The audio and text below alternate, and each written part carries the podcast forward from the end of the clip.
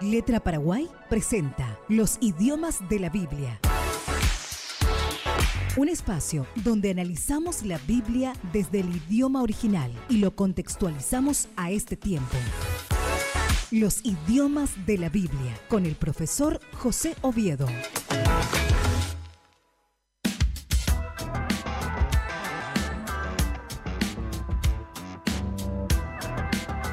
Es para mí un placer eh, saludar aquí al querido profesor Magíster José Oviedo, eh, director de Letra Paraguay, con quien estaremos abordando el tema que ya te hemos adelantado hace algunos minutos atrás. ¿eh? Hoy vamos a hablar de cómo llegó la Biblia hasta nosotros. No sé si recordás que hace unos lunes atrás hemos abordado este tema en su primera parte. Hoy vamos a continuar un poquito porque hay mucho que decir en torno a esto, así que lo hemos titulado allí, ¿Cómo llegó la Biblia hasta nosotros? Eh, parte 2. Pero antes voy a saludar al querido profesor. ¿Cómo estás? Este, un placer saludarte. Bienvenido. ¿Cómo estás, Eliseo? Para mí es un placer estar compartiendo nuevamente contigo, con esta audiencia de este espacio que denominamos los idiomas de la Biblia. Y nosotros queríamos hacer algo especial, ¿verdad? Porque en estos, estos días nada más hemos recordado lo que es el mes de la Biblia. El mes de la Biblia. Incluso algunos denominan el 28 de septiembre como el día de la Biblia. Sí. Que específicamente tiene que ver con que un 28 de septiembre Casiodoro de Reina publicó su Biblia en castellano en Basilea. Sí. Entonces, en muchos sectores evangélicos de habla hispana, el 28 de septiembre se celebró el Día de la Biblia.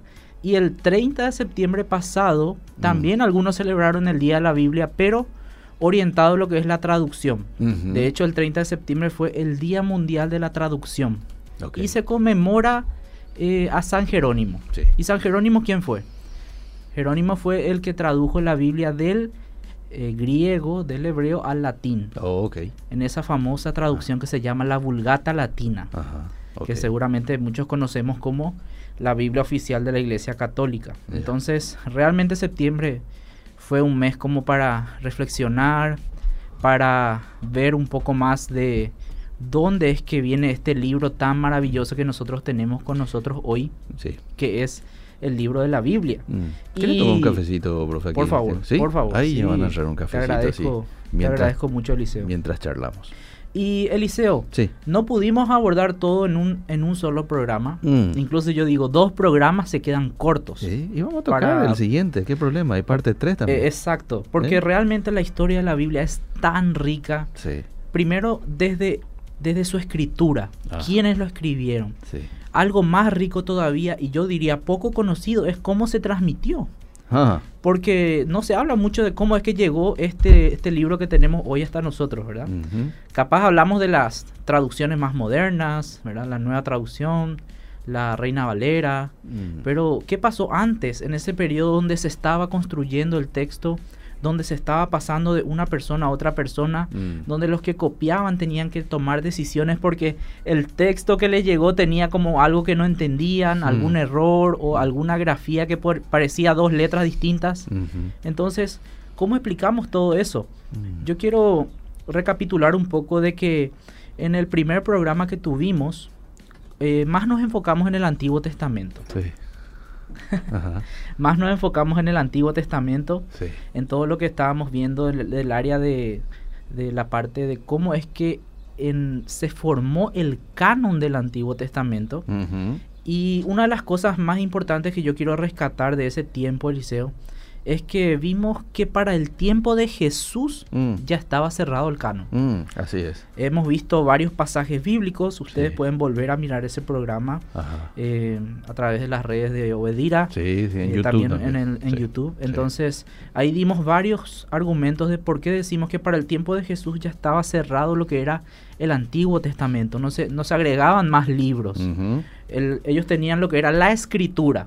Cuando Pablo dice, toda escritura es inspirada por Dios, dice Antiguo Testamento. Eso era... Todo el Antiguo Testamento. Todo el Antiguo Testamento, básicamente. Pero eh, obviamente eso trasciende también los escritos del Nuevo Testamento que se estaban formando en el tiempo de Pablo. Exacto. Entonces, hoy vamos a ver un poco del Nuevo Testamento, mm. algunas cosas que nosotros tenemos que tener en cuenta para considerar lo que es la llegada del Nuevo Testamento hasta nosotros. Pero quiero hacer una pequeña transición mm. para que nosotros entendamos un poco las diferencias que hay entre Nuevo Testamento y Antiguo Testamento en la transmisión. Ah. Te cuento, Eliseo, de que en el Nuevo Testamento tenemos cerca de 6.000 manuscritos.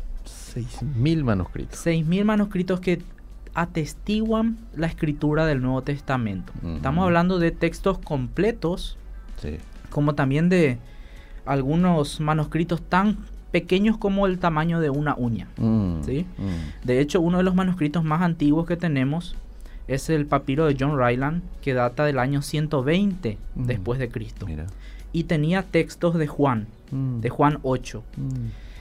Y lo interesante es que Juan escribe su Nuevo Testamento, su Evangelio, eh, probablemente en los 80 o en los 90. Entonces estamos hablando de 30 años, 40 años de diferencia con esta copia.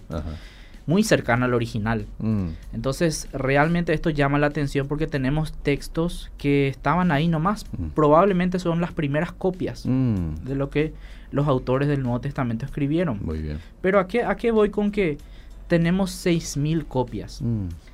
es que nosotros tenemos que entender de que hay muchísimas diferencias en el Nuevo Testamento. De hecho, se calcula que de las 400.000 diferencias que hay en toda la Biblia mm. a nivel general, eh, probablemente el 80% está en el Nuevo Testamento. Mira. Y eso se debe un poco a la variedad de manuscritos que tenemos. A mayor cantidad de manuscritos, más cantidad de eh, diferencias entre un manuscrito y otro manuscrito. Pero hay otro aspecto que considerar el liceo y es cómo ellos consideraban el texto bíblico en el Antiguo Testamento y en el Nuevo Testamento. Estamos hablando de que eh, los que copiaron el Antiguo Testamento tenían como un estilo de vida. Gracias, Ariel. Aquí llegó el cafecito. Qué grande, Ariel. Gracias. Este, este, es lo que necesitamos para poder hablar de estos temas. ¿Verdad que sí? ejemplo de servicio. Qué grande, Ariel. Sí, sí, ahí está. Te decía que te decía que esto es algo que en, el Antiguo Testamento sobre todo llama la atención porque había un respeto Eliseo por la palabra de Dios que es algo que perdimos totalmente hoy en día. Mm. Te doy un ejemplo. A ver. Los escribas del Antiguo Testamento, cuando ellos tenían que copiar, por ejemplo, lo que era el nombre de Dios, mm esas cuatro letras de Jehová o Yahweh, se iban a purificarse. tenían que purificarse, mm. tenían que bañarse. Imagínate en un texto donde en un capítulo donde aparece más de una vez, ¿sí? Ellos tenían que cumplir ese ritual cada vez que encontraban el nombre de Dios. Tenían que... Qué respeto, qué devoción. E-, era algo realmente que hoy perdimos totalmente. Mm. Y obviamente con el correr del tiempo ellos también tuvieron que encontrar métodos más efectivos. Y a veces yo bromeo con mis estudiantes porque les cuento cómo ellos fueron eh, optimizando tiempo para escribir este nombre. Ya con el tiempo, ya después de Cristo, los, eh, los masoretas o los que copiaban los textos mm. directamente dejaban en blanco eh, donde aparece el nombre de Dios. Y escribían cuando terminaban de, escribir ese capítulo. Ah. Entonces si aparecía siete veces el nombre de Dios, siete veces dejaban en blanco se iban, se bañaban una vez y ahí venían y completaban, ¿verdad? Ya, ya era más vivo, ¿verdad? Está bien. Pero fueron encontrando formas de, optimizar. Sí. ¿Qué es lo sorprendente de este grupo de personas que, que transmitió el Antiguo Testamento? Ah. Por más de que ellos sí eh, fueron avivándose de repente con el tiempo, hacían menos estricto su nivel de, vamos a decir, de purificación cuando escribían las escrituras, igual ellos eran muy cuidadosos de que no se agregue nada ni mm. se quite nada, mm. menos que se quite. Pero que se agregue, a veces había la tentación de corregir un error que yo veía del otro escriba, eh, comentar algo como para explicar algo que no estaba claro en el texto. Eso ahí casi, se agregan palabras. Casi no se hace. Te cuento un poco algunos, algunos típicos errores que encontramos en la transmisión del texto hebreo. ¿sí? Hay un libro eh, que, resume estos, estos problemas y me llama la atención los números. Atendé mm. un poco Eliseo. 15 mm. casos, 15 casos Eliseo donde el mensaje cambia en la información que otorga el texto. Mm, ¿sí? O sea, ponerle que un texto dice, y Saúl le dio 15 ovejas, y otro ah. texto dice, le dio 5 ovejas. Ah. ¿sí?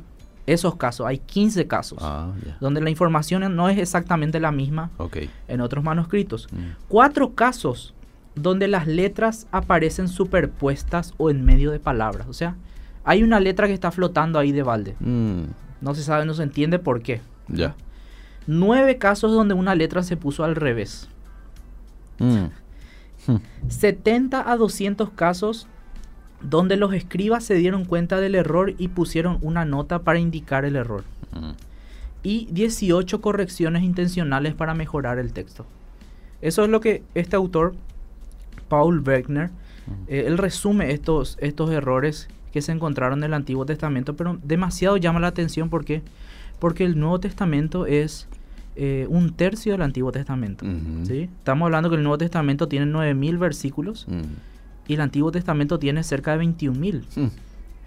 ¿Cómo es que tan pocos errores encontraron en el Antiguo Testamento si hay más texto? Claro, era palabras. Una de las cosas, una de las claves, Eliseo, era de que ellos, los del Antiguo Testamento, tenían el texto como algo demasiado mm. sagrado. Eran más rigurosos. Al punto de... que era su trabajo diario copiar los textos sagrados mm. y eh, le ponían realmente el sentido que tenían que poner. Y bueno, después de leer las historias del Antiguo Testamento, tenés que, tenés que ser muy cauteloso en transmitir la palabra de este Dios, de este Dios que, es un Dios que cumple su palabra, es un mm, Dios de amor, pero mm. es un Dios de justicia también. Entonces ellos se tomaron muy en serio esta tarea. Podríamos decir que en el Nuevo Testamento bajó la vara de rigurosidad. ¿Por qué? Porque encontramos muchas más, eh, en, ¿cómo se dice? Enmiendas al mm. texto que fueron intencionales. Y no estamos hablando acá de errores que dice eh, un texto que diga Jesús no salva, ¿verdad? Claro. No estamos hablando de ese tipo de mm, errores. Mm. Estamos hablando de algunas formas de, letras, mejorar el versículo, explicar algunas cosas. Hemos visto casos, eh, y hoy lo voy a traer otra vez a colación, donde un escriba ve que en otro libro aparece el mismo versículo y tiene una palabra más, entonces él agrega una palabra para que esté igual en ambos casos. Ah, Eso se llama un caso de asimilación. Y es muy común, ah. es muy común en el Nuevo Testamento, pero vemos que había como menos, menos rigurosidad. Eh, no, no, quiero decir que no creían que el texto era sagrado, mm. pero no, no era al mismo nivel que en el Antiguo Testamento. Entonces eso podemos nosotros concluir de, de ambas, ambos testamentos, como mm. que en una parte teníamos gente que era su trabajo diario copiar textos, lo hacían de una manera muy rigurosa, con mucho cuidado de no cometer errores. Por el otro lado teníamos también personas que se dedicaban a escribir textos, mm. pero probablemente eh, no, no, se contenían a la hora de arreglar el texto. Entonces hay que reconocer eso. Pero aún así Eliseo es muy notorio, gracias a la cantidad de manuscritos, de que de todos los cambios que hubo en el Nuevo Testamento, mm. solamente un por ciento de esos cambios, y estamos hablando de 20 a 40 versículos nomás, que fueron significativos para el texto. O sea que cambió radicalmente el texto, ah. su mensaje. ¿Cuánto dijiste? ¿20 a 40? 20 a 40 versículos. Ah, de 9000. De, de 9000 palabras. Sí, estamos hablando de aproximadamente un por ciento, un 2% mm. de todo lo que es el Nuevo Testamento, menos incluso. Mm. Pero te da la pauta de que gracias a los tantos manuscritos que tenemos, mm. nosotros podemos de alguna forma encontrar o tratar de construir el texto original. Que eso es lo que nosotros hacemos un poco en Letra Paraguay para, para traducir la Biblia. Mm. Nosotros vemos los manuscritos, comparamos, ah, este se escribió, este tiene más, más antigüedad mm. eh, o este tiene menos antigüedad, pero en otros manuscritos aparece la misma frase y así. Comparamos para tratar de reconstruir el texto original. Vamos a ver entonces sobre el Nuevo Testamento. Bien. ¿Cuándo se escribió el Nuevo Testamento, Eliseo? ¿Cuándo? Podemos decir que empezó en el año 45 aproximadamente. Mm. Algunos dicen que Mateo ya escribió en el 45 una versión de su evangelio. Eh, otros dicen que no. Eh, pero el texto más antiguo probablemente que tenemos es, o el primer escrito probablemente fue el de Gálatas, o el de Mateo, o el de Marcos. Ah. Por ahí vienen los primeros escritos del Nuevo Testamento. Termina de escribirse probablemente en el año 95, 94 mm. con Juan. Juan escribe sus evangelios, sus cartas y escribe Apocalipsis. Fue el último escritor del Nuevo Testamento. Y fue escrito en el lenguaje o en el idioma griego koine, que era el idioma común en aquel tiempo. Acá vemos algo sorprendente de parte de Dios. Dios no tenía problemas en cuanto al idioma. No se apegó al hebreo para transmitir su mensaje. Ah, bueno, ahora hablan griego koiné la mayoría, vamos a hablar en griego koiné. Jesús lo mismo. Vemos que Jesús habló arameo, que era el idioma común entre los judíos. Leía y hablaba seguramente el hebreo, que era el idioma religioso de los judíos. Y también eh, probablemente habló el, claramente tuvo que hablar el griego, porque era el idioma comercial de aquel tiempo. Y algunos dicen que habló latín también, seguramente, el imperio romano. Mm. Después, los escritos eh, originales de este libro fueron copiados eh, a mano por escribas hebreos, primeramente, después también por escribas griegos. Hay que mm. reconocer esto. Y ahí ya nos damos cuenta de que la rigurosidad bajó porque ya eran escritores también de otras culturas no eran todos de la cultura hebrea que tenían esa tradición de cuidar demasiado ah, lo que dice el texto. Entonces hay que reconocer un poco la mano humana también en la transmisión de los textos. Son 27 libros que fueron inspirados por Dios. Mm. Dios sopló, el Espíritu Santo sopló las palabras de cada uno de estos libros y a través del Espíritu Santo se guió al escritor humano. ¿Para qué? Para guardarlas de todo error. Mm. Y cuando yo digo, a veces la gente me dice, pero pero profe, vos estás diciendo que la Biblia tiene errores. Mm. Y hay que, hay que entender dos cosas. Mm, Cuando mm. la Biblia habla de que eh, es inerrante, no, no tenemos que pensar demasiado en que no va, no va a tener ni un error de acento, por ejemplo. O no va a tener ningún error de que le falta un punto o una coma, ¿verdad? Más bien en el eh, mensaje. Más bien en su mensaje, exacto. Porque yo participo del proceso de traducción de la Biblia y yo soy muy minucioso en todas las traducciones que participo, trato de ver todos los detalles, pero siempre, incluso después de publicar la traducción, siempre encuentro como algún detalle. Uy, mm. mira, acá se me pasó esto. Mm, acá mm. No, no vimos esta coma. Ahí está. Terminamos este, este párrafo con una coma. ¿Cómo no vimos eso? ¿verdad? Entonces, no podemos ser muy literalistas ahí. Tenemos que reconocer de que la Biblia habla de su mensaje. Y en su mensaje, eso sí podemos concluir de que no se no se alteró en el tiempo. Ok, ¿usted no ve contradicción al, estudiar minuciosamente la Biblia como se hace en letras? ¿No ve contradicción en cuanto al mensaje? No, totalmente. Ningún libro, ningún, ningún Libro. De mm. hecho, nosotros tratamos de ser lo más honestos posible con las personas. Ponemos notas al pie donde hay dificultad para traducir un versículo. Por ejemplo, ahora estamos traduciendo salmos. Mm. Salmos es un gran desafío. Mm. Los H están traduciendo y dicen, es muy lindo el libro, mm. tiene mucha riqueza, pero a la hora de traducir cuesta demasiado porque las versiones varían mucho. Okay.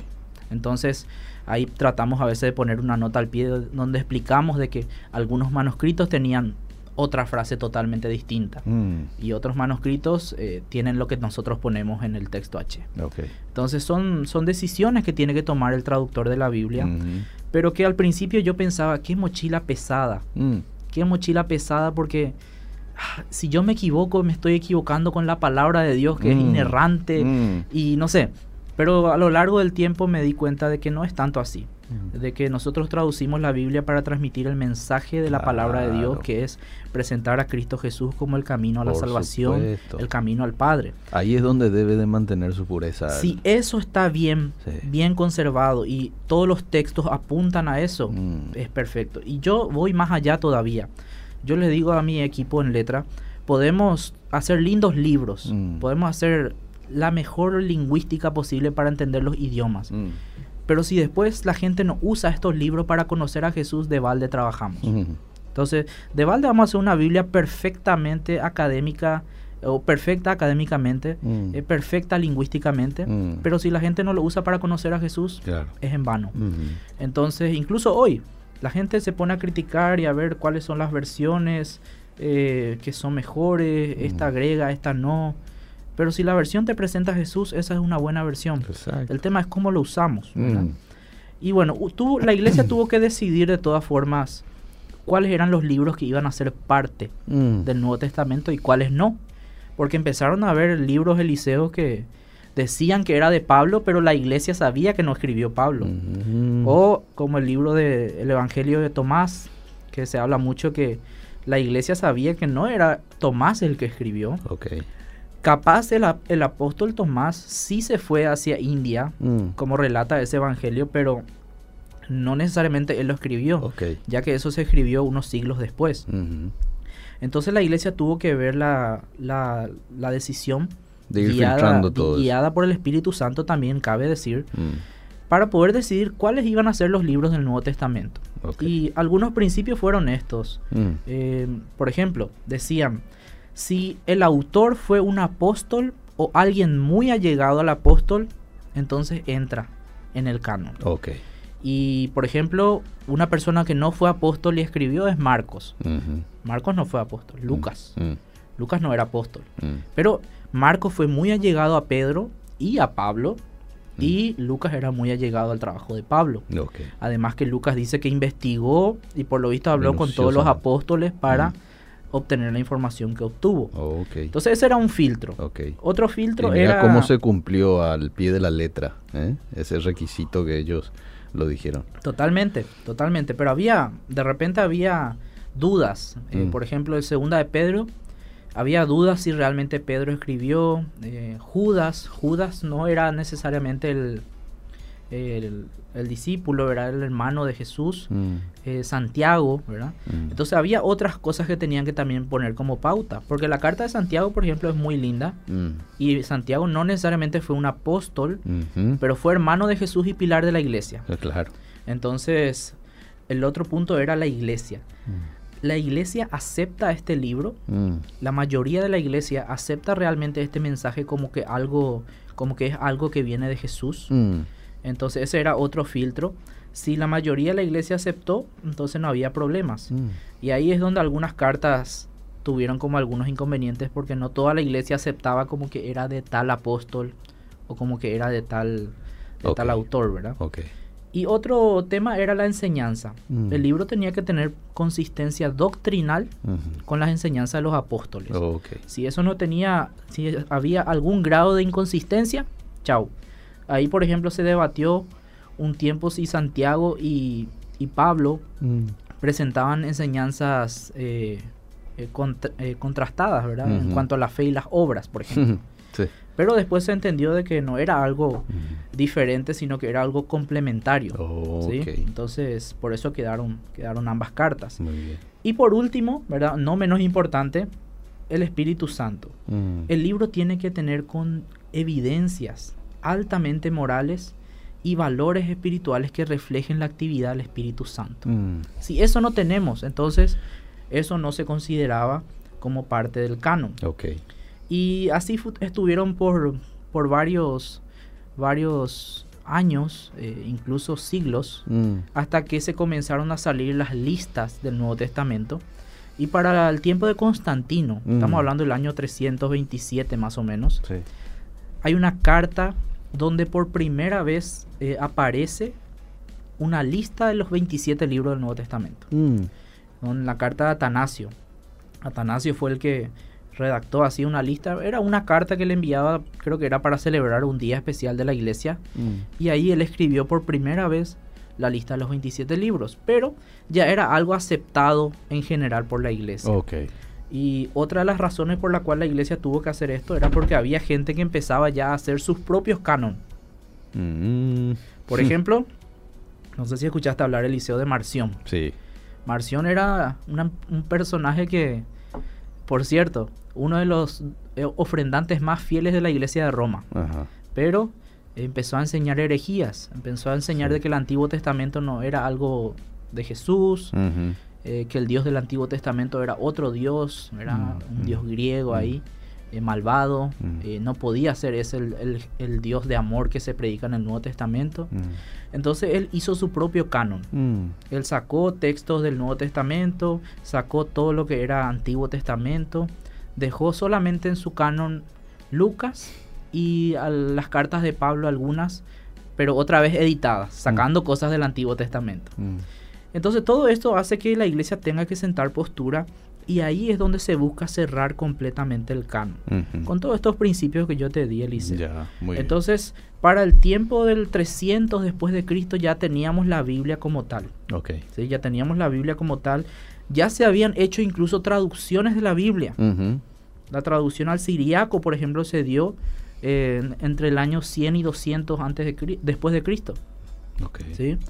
Entonces ya, ya la gente tenía como una noción de cuáles eran los libros aceptados en el canon y cuáles no. Muy bien. Y de esa forma fue pasando el tiempo hasta que llegó a nosotros lo que es eh, las nuevas versiones que tenemos, ¿sí? la Reina Valera, eh, la, la, Dios habla hoy, la nueva traducción viviente, todas estas Biblias que nosotros podemos usar. Mm. Y yo le digo a la gente a veces, ¿será que vos sabés si podés confiar realmente en el texto de tu Biblia? Mm. Porque, imagínate, nosotros hoy en día lo presentamos como la palabra de Dios. Sí. Pero Vos preguntás a cualquier cristiano en una iglesia y son muy pocos los que saben eh, toda esta historia. Es cierto. De cómo llegó realmente esa Biblia hasta nosotros. Entonces yo, mm. yo quiero animar a la gente a que reflexionemos más, mm. que nos pongamos a pensar más, eh, que analicemos más nuestra fe. Mm. Pablo dice que nosotros constantemente tenemos que examinar nuestra fe. Eh, tenemos que analizar si es cierto o no lo que estamos leyendo ahí. La Biblia no tiene ningún problema en que dudemos de ella. Dudemos de ella porque si dudamos vamos a encontrar las respuestas. Mm. Tenemos que empezar a hacerles preguntas a la Biblia. Eh, preguntarnos de dónde viene, quién la escribió, por qué mm. se escribió así esto. Mm. Y para eso están todas las ayudas, todos los comentarios del liceo. Yo realmente nosotros tenemos ante nosotros un libro tan bien, tan bien redactado, tan bien cuidado en el tiempo. Estamos hablando de 1600 años, 40 autores tres idiomas distintos, cuatro continentes distintos. O sea, si uno no ve la mano de Dios acá, tiene que ser un ciego espiritualmente. Es cierto, es cierto. Pero también Dios nos manda a escudriñar su palabra, a estudiar. Y al final yo les digo a todos, bueno, eh, podemos estudiar, podemos ver todos los manuscritos y demás, pero hay una prueba final que es la más importante para yo poder decir, yo confío que este es el libro de Dios. ¿Cuál es? Nuestras propias vidas. Mm. Porque en nuestras propias vidas se manifiesta la prueba de que la Biblia puede cambiar a las personas. Mm. Porque es la palabra de Dios. ¿Cuántos de nosotros no, no sé, no lloramos alguna vez que entendimos un texto bíblico? Mm. ¿Cuántos de nosotros no, nos hemos sentido así como con el corazón apesumbrado cuando una palabra nos confrontó por algo que nosotros estábamos haciendo en nuestras vidas? Sí. La gente dice que la Biblia es anticuada, es retrógrada, pero la Biblia nos confronta. Miles y miles de personas alrededor del mundo cada día están leyendo la Biblia y se sienten confrontados. ¿Por qué? Porque es un libro que Dios preparó para nosotros para presentarnos a Jesús mm. y para cambiar nuestras vidas. Ese era el propósito de este libro. Y Dios no envió el libro así como no sé, así como algo divino desde el cielo, así que vino entre las nubes. Mm. Acá está la Biblia, no. Podía haberlo hecho también. Podía haberlo hecho. Y si yo conozco tantas religiones que así presentan a su Biblia. Sí. Que ah, vino el ángel mm. y le trajo así, mm. le presentó al profeta. Pero Dios no lo hizo así. Dios lo hizo con la vida de las personas. Con la vida de las personas, Él trabajó en las personas y Él hasta hoy sigue trabajando en las personas. Así como trabajó en David, en Abraham, en Moisés, mm. en Pablo, en todos los que escribieron la Biblia. Así sigue trabajando en nosotros hoy. Eso es lo que nos muestra todo este proceso de traducción. Mm. Pero por sobre todas las cosas nos muestra de que la Biblia tenía un propósito único, que era presentar a una persona, mm. Jesús. Entonces nosotros tenemos que sacarle ese lado personal a la Biblia y dejar de verla como un libro simplemente. Eh, tenemos que verla como lo que es, la palabra de Dios puesta ante nosotros para transformar nuestras vidas mm. y hacernos semejantes a Cristo. Amén. Qué lindo mensaje, qué lindo. Dice un oyente, te leo algunos mensajitos. Un dato curioso, la primera Biblia traducida al español fue la Biblia alfonsina de 1280. Correcto. Casi 300 años antes de la traducción de Casiodoro de Reina. Mira, pues esa fue la primera. Correcto, no, no fue una traducción total. No fue una traducción total, fue una traducción, entiendo que fue del Nuevo Testamento. Mm. Y Sí, era una de las primeras traducciones del español. Hubo otras también, ¿sí? Estamos hablando de, personas que vivieron mucho tiempo antes que los reformadores. Mm. Y justamente estoy preparando ahora una, una ponencia para nuestra iglesia, eh, que vamos a tener una conferencia en este mes sobre la reforma. El arma principal de la reforma protestante fue la traducción de la Biblia. Fenomenal el tema. Saludos desde el bus de la línea 44 al chofer capísimo. Fuerte está poniendo la radio, dice Oscar. ¿Por qué no le envía un saludo a todos los Saludos ahí a la línea 44. La línea 44 ahí, fieles oyentes de los idiomas de la Biblia. Muchas gracias. Si tienen una Biblia a mano, ahí aprovechen, preséntenla a la persona que tienen a su lado.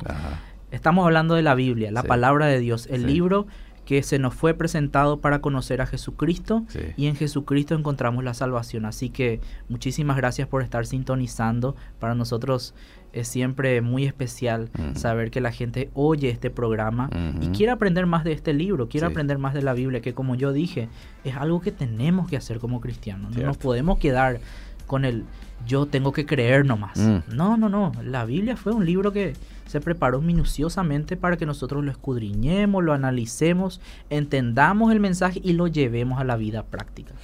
Y no es cualquier libro, es un libro que tiene el poder de cambiar vidas. Lo ha hecho ¿eh? y lo sigue haciendo y, ¿por qué no? Lo va a seguir haciendo. Es la palabra de Dios, contiene nada más y nada menos que la palabra de Dios.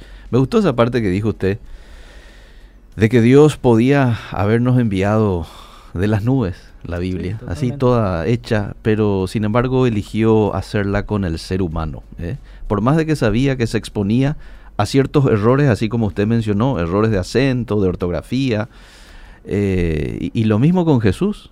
Jesús también podía haber este, venido del cielo, ¿verdad? Boom, se cae en un lugar, pero sin embargo Dios quiso que venga y tenga un proceso, ¿no? Como, como cualquier otro ser humano. A veces Dios elige así. Eh, actuar con nosotros, el proceso natural, ¿eh? el proceso natural, y a través de ella trae este, un cambio, trae una nueva perspectiva a la humanidad, como es el caso de la Biblia y como es el caso de Jesús que acabo de, citar. ¿verdad? Así que yo quiero agradecerle mucho, profe, el tiempo. Gracias por hablar de manera tan clara de algo que a veces resulta complejo para muchos, ¿verdad? Sin embargo, con un lenguaje muy muy este, del pueblo, usted la ha compartido con nosotros y quiero agradecerle. No sé si vamos a volver a tocar el siguiente miércoles una tercera parte, bienvenido sea, no hay problema. Podemos ver para, para otra ocasión. la, siguiente, la siguiente vez va a estar el profe Daniel Rodríguez con, con nosotros, se está preparando un tema muy interesante también. Y yo lo que quiero animar a la gente es a que, a que siga siga confiando en su Biblia. Un llamado para confiar en la Biblia otra vez. Mm. Ante tantos ataques que tenemos hoy, eh, en este mundo. Mm. Tenemos tantos ataques contra la palabra de Dios, contra nuestra fe. Mm. Este es un llamado para confiar nuevamente en la Biblia. E, mm. Este libro que tenemos tiene sangre encima. Tiene el peso de la sangre de muchas personas que murieron para que esta palabra llegue a nosotros hoy. Muchos traductores de la Biblia, eh, muchos de los escritores de la Biblia, murieron para que esta palabra llegue a nosotros hoy. Así que véanlo de esa forma también, mm. de que lo que ustedes tienen en su mano no es cualquier cosa. Mm. Y ahí está el peso de la vida de muchas personas que, que contribuyeron para que eso llegue a nosotros hoy y Dios fue el que articuló todo esto. Amén. Y muchas organizaciones hoy están dando mucho de su tiempo, de sus recursos, están dando muchísimo para que esta Biblia que vos y yo hoy tenemos el privilegio de leerla en el idioma que hablo, bueno, muchos otros eh, pueblos puedan recibir también la Biblia completita en el idioma original de ellos, ¿verdad?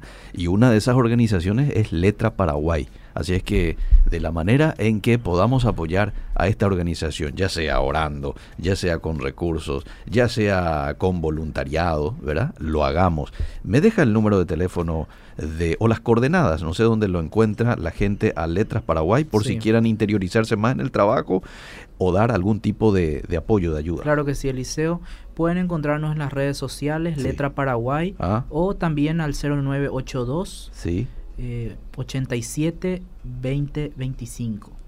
0982 87 2025 podremos guiarles en cómo ustedes pueden ser parte de que la Biblia llegue también a estos pueblos que hoy necesitan. Amén. Muchísimas gracias, profesor. Por gracias, Liceo. Seguimos.